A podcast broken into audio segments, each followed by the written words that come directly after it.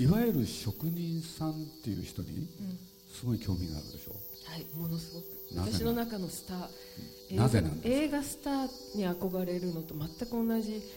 感覚ですね私の中には。もう一言で言ったらかっこいい。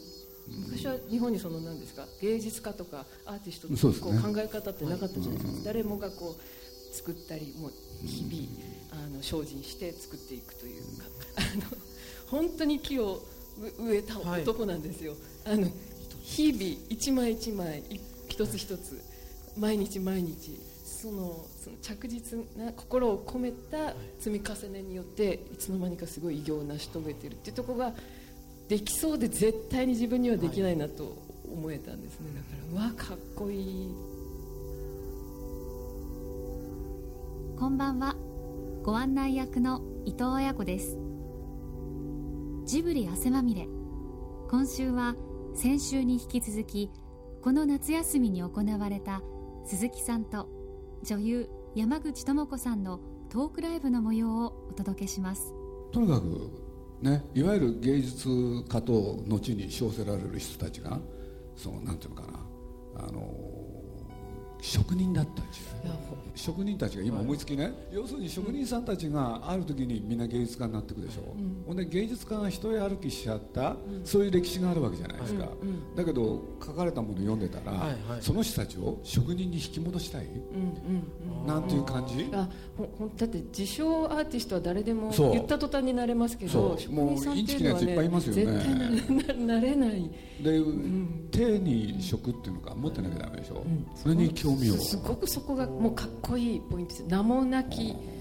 あの職人さん、名もなきものでありながら、決してあの力を抜かない。なんていうんですか。な自分の名名のためではなくなんでだろう。力を尽くす人に対してねそこに。かっこいい。もう生き物としてのかっこよさがキラキラキラキラっと光ってますね。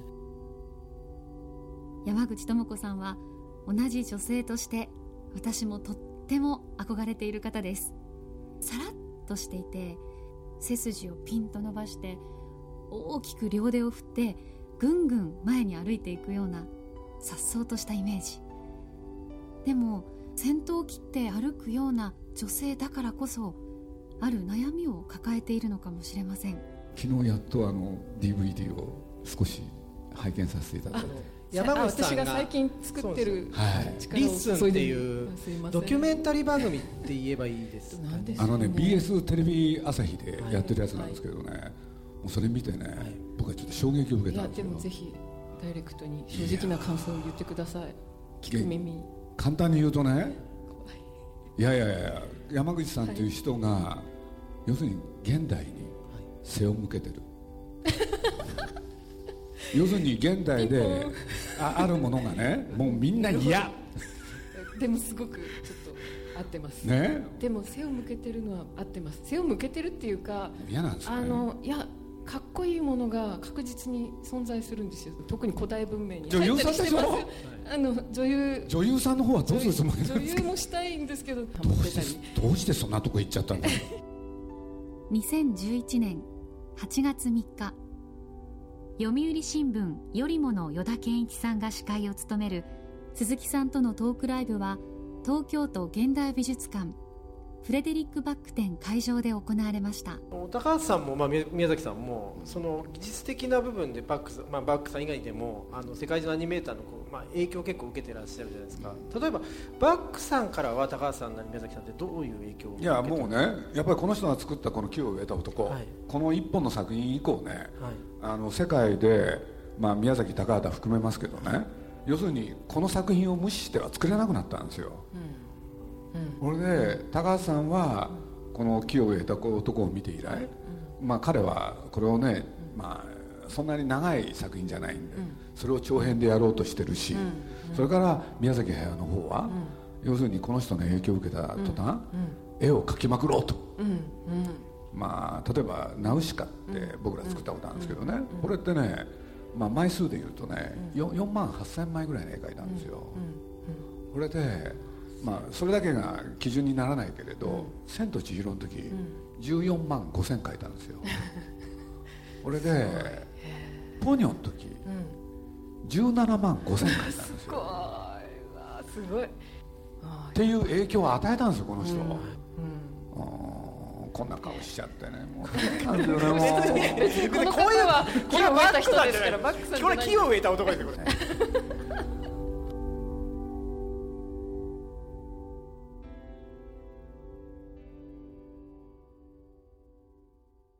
どんぐりでいいんだってなんかお思えたんですね。この例えばあのどんぐりなんかすごいことをしなきゃ成し遂げるためにはすごいことをしなきゃいけないという、あの先入観があったんですけどこんなねどんぐりでいいんだ。例えば木を植えるって昔あの学校の儀式とか、あの校長先生が植えてたり市長さんが植えたりして握手して苗木をどっかから買ってこなきゃいけないんだとか、なんかすごく変な情報がいっぱいあったんですね。そうしなきゃ何も始まらないんだどうせと思ってた気持ちがバックさんと出会ってあちょっと変えていくことでいいんだ。で今からで遅くないんだっていうことを思わせてくださったのがバックさんですね。そのどどんぐり一つにしてもね、そんなし なのですごくいいですね。ぜ全然今からでも遅くないっていうことがどの作品を見ても思いますね。バックさん自身だって40歳過ぎてからね絵を描き始めたりだから。ちょっとその一言今の一言どんぐり一個からですよね。どんぐりでいいんだよし待ってちゃう待ってたら何一つ始まらないし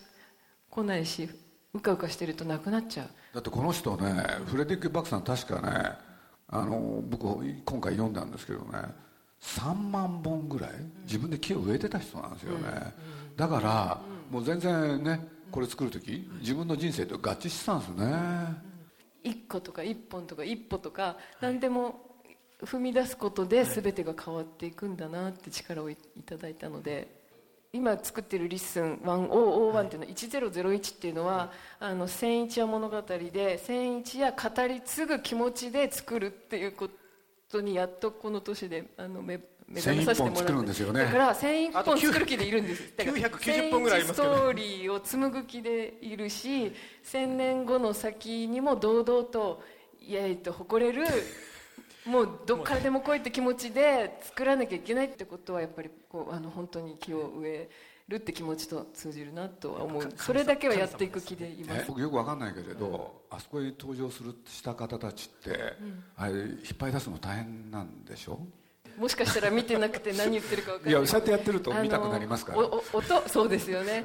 あのまあ、音を音そのっていうか追ったドキュメンタリー番組ちなみまあにその1回目はちょっと皆さんとかに簡単に解説するとですねそのあの 簡単化する。ぜひ。えっと、馬のホースパワーってタイトルがついてましてね。それはエピソード1ですけど。はい。エピソード1ですね、1回目のやつは。それであの例えばその時はツタラっていうあの、まあ、日本の琴みたいな楽器があるんですよね。でそれの奏者とそれからモンゴルのえっ、と何ですかねなんてグループでしたっけ、ねカザフスタンのグループでまだ二十歳ぐらいの5人組ぐらい、5人組であの昔の伝統楽器をもう今ふ、まああの彼ら風にアレンジして演奏してるんですけどそれがかっこいいんですよでね全くそのよ、まあ、洋のこの東西で分かれたところ、馬の毛一本で両方とも作られた楽器に、まあ、スポット当てていやもともと騎馬民族がこう東かはらい。西にどんどんどんどん移動していったそのユーラシアの歴史があってそれとともにやっぱり音も移動してて、はい。いや少しわかるのはね、俺はかじってるしかあれだけど、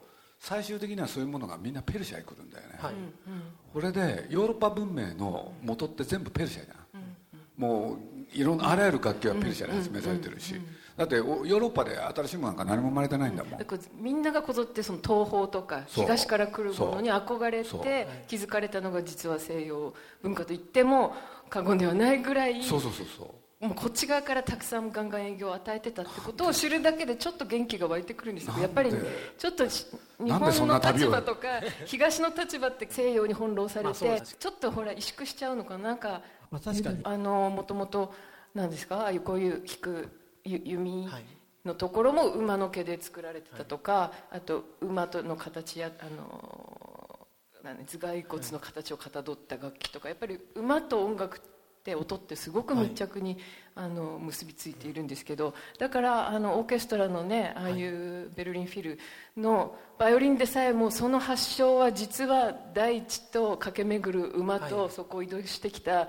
民族のその野生味が実は混じってるってことと結びつくことが面白いんですよね。その番組すごいのは解説は一言もないんですよね世の中か解説は山ほどあるじゃないですか、私全部が解説で埋め尽くされたテレビじゃ嫌なんですよ、説明多すぎる解説多すぎるほっといてって思うことがもうありすぎて。でもそれはねわ、かる。わかりますか、ちょっと自分であの萎縮しなんかこう。背を向けてる。勝手に感じてよっていうぐらいの隙間やゆとりがあるものが私は欲しいなと思う、あのある種ね、宮崎駿に似てんですよ。何ですか？だってあの人も説明嫌いなんですよ例えば映画例えば僕ら作るでしょ、そうみんなね一億総評論家で、僕はこう思う私はこう思うこの映画はこうなんだって、もうみんなが発言してるじゃないですか、そうそういうことに対して、もうとにかく宮崎駿はね、すごいそういうのに対して拒絶反応があって、俺で自分の思うがまま映画作ってるでしょ、だからまあ協力していただいたねポニョだってねまあ周りはみんなどういう映画になるのこれっつって。ああそう始まる前までにもそうです。もう俺いろいろその説明や解説やだって無難にしようとするじゃだってないですか。シナリオなかったんですよあれ。そこからどうやって形になってたんです書いていくんですすごいですね。絵を。ああ書きながらできていくっていうかそう。進んでいくって本当はあれね、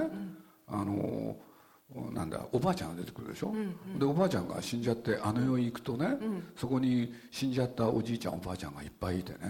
でみんなで酒盛りしてね、踊りまくるっていうシーンが20分間あったんですよ。素晴らしい。でも見てみたかった気がしますそれはそれでなんかね。他では決して見れない。ももうポニョも宗介も関係ないわけですよ、うすごい横道それ出したらずーっとそっちゃうんですね。とどま止まんない人だからね、でいろんなお話を立ち上げてね、で僕はそばで見ながら「皆さんこれどういう話になってくるんですかね?」って言ったら「そのうち分かるはずだ」とかなんか言ってね。こ れで一方でねあの撮影実写でいうと撮影と同じで、もうみんな絵描いてるんですよ、これで追い詰められるでしょ、でその状況の中で、その追い詰められてスリルとサスペンスの中で次を生み出すっていう人なんですよ、うん、そうなぜか暗黙のうちに決められた枠があるじゃないですか。例えば2時間とかそう。60分とかあのしなんか締め切りとか。ああ、まあ全然そ考えないですよあの人は。まあ必要な時もあるけど、あのねちょっとはみ出しても「いいな千と思うと時はあるな。千尋」の時まで少しあったんですね。でそれがぶっ飛ぶのがね「千と千尋」なんですよ、あの瞬間ぶっ飛んだんだ。そう。もうね、そういう物語はいいやっつって、でそうじゃないものを作り始めたほんで考えたから聞いてくれるって言うからね、いいですよと。しょうがない聞かなきゃいけないでしょ、千尋がね、名前を奪われて働かなきゃいけなくなった、でそこまでストーリー作ったわけですよ、絵も描いて、奪った相手は、ね？湯婆婆であると、こいつをね、やっつけなきゃいけないんだよ、鈴木さんって言うからね、まあそうですねって、でやっつけた後どうするんですかって言ったら、ね、やっつけるのは成功するんだけど、ね実はそれをやっつけてもね、問題は解決しなかった、なぜなら、彼女は双子で、ゼニーバっていうお姉さんがいたんだと、でこれは強大な敵なんでね。千尋一人の力ではどうにもならない、だから白っていう少年、この力を借りてそれでやっつけるんだよって言われたんですよ、面白い。で僕言われてね、言われたけれど、大体いつもそうなんですよ、お話が、大体同じ話が多いんですよ。で僕ね、ついね、あそうですかっていう感じ出しちゃったんですね、そしたらねえつまんないって言うんですよ、いやそんなことないんですけれど、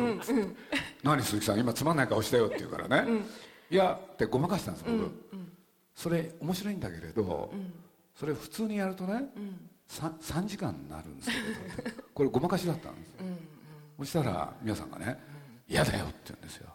俺2時間で作りたい あ作りたい意思はあるんですほんででも3時間も作りたくない、2時間でやりたいって、これでね下向いててね「あ覚えてる?」って言い出したんですよ、何かなと思ったらホワイトボードにね、顔なしの顔を描き始めたんです俺で覚えてるって言われても覚えてないわけですよ。覚えてないですけどねって。言ったら、橋渡ってる時いたでしょって。ってでその時まだ名前もないんですよ。で、こいつでね、こうしたら、鈴木さんどうかなって今の映画のストーリー言うんですよ、そしたら、2時間で終わるよね。大抜擢ですね顔なしは。え？大抜擢ですよね。通行に A だったわけでしょだってでで宮崎駿の面白さってそこでね、どっちがいいって言うんですよ、さっきのと、悩んだん。ですけどね、顔のないやつ。そこで顔なし。が こうやって作ってるんですよ。それでね僕はね一生懸命宣伝したらね「千と千尋」大ヒットしちゃったでしょ、そしたらね頭にきたみたいなんですよ。なんでですか？ヒットしたする方がいいじゃねないですか。何かっていうとね、どっかで聞いたらしいんですよ、宣伝が良かったからヒットした。で一人一人ねスタッフと面談ですよ、ヒットした理由はね、ね、内容が良かったのか、宣伝が良かったのか。大真面目にやるんですよ。スタッフに聞いて歩いたん聞くんじゃない。聞いて歩いたんじゃない。一人一人部屋に呼びつけるんですよ、ほんでみんなしょうがないからね。監禁さす状態。でいや内容が良かったです。どっちか言わせるんだ言わせるでしょ、そしたらね僕の下にいたある男の子、そいつも呼ばれたんですよ、でどっちが良かったと思う？っつったら、宣伝が良かったっつった、そしたら僕のところに来てね、あいつをクビにしようって。その方はまだは働いてますか？え？その方はまだい働いてる。や会社辞めましたね。自発的に。でねでまあ僕が「千と千尋」の時ねそれこそ宣伝する時にね説明したんですよ、ねこの千尋ってのはこういう映画だって、それから顔なしってのはこういうやつだって、でそれがね気に入らなかったですね。前置きが長くて申し訳なかったですけれどハウルを作る時の宮崎駿のねテーマ、宣伝できない映画を作ってやる、宮崎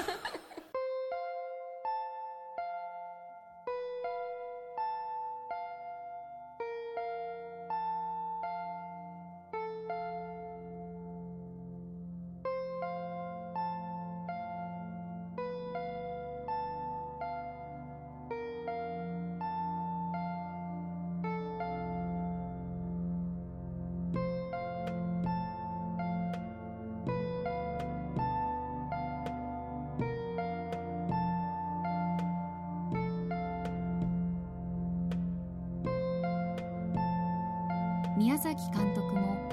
フレデリック・バックもそして山口智子さんも説明や情報大量生産されるエンターテインメントに疑問を感じて手作りの職人の世界へ回帰しようとしているのでしょうか。でも一つ難しい問題があります。そんな彼らの素晴らしい活動をたくさんの方に知っていただくには説明や情報が必要ってことです。結局は自己満足じゃなくてひ人に見てもらって売れ売れて人気が出てそうです。数字まあたくさんの人数。うん。だからやっぱり経済も回って予算もかけられるとその図式はでもなんかやっぱどっかで、うんなるほどなと思思いますよ。フレデリック・バック展は10月2日まで東京都現代美術館で開催中です。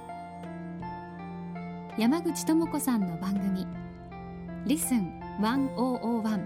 エピソード5は11月23日水曜日夜11時30分から BS 朝日でオンエアされます。山口さんってあのジブリ作品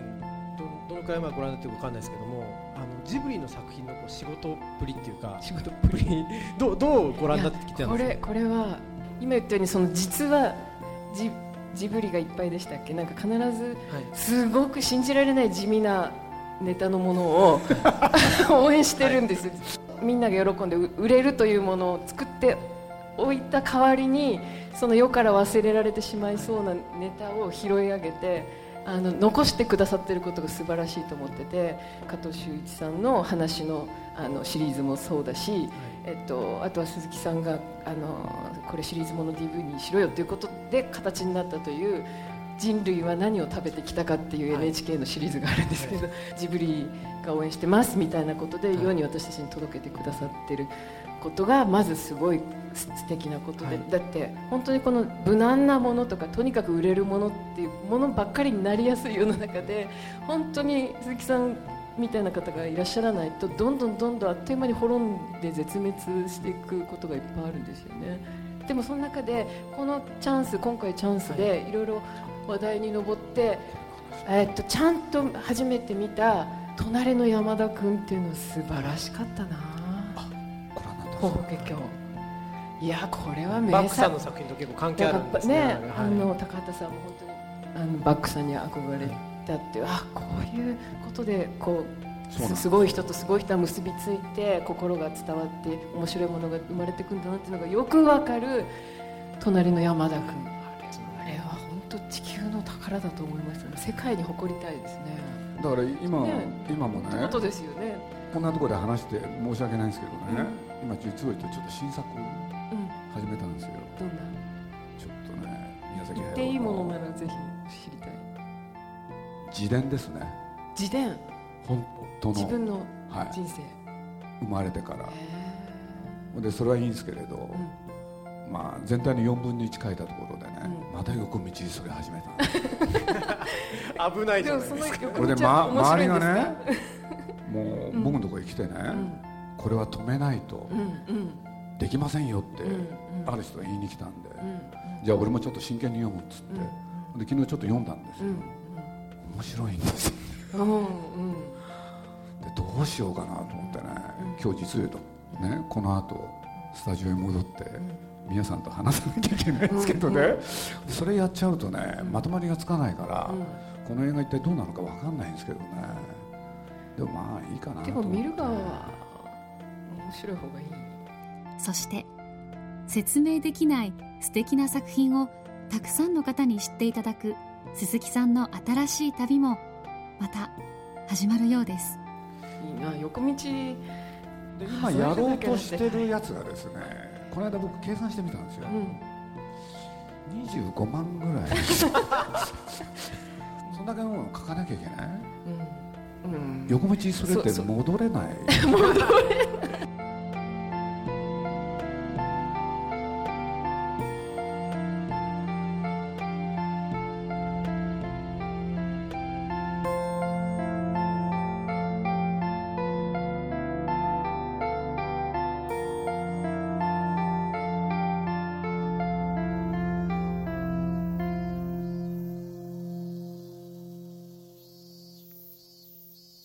鈴木敏夫のジブリ汗まみれ。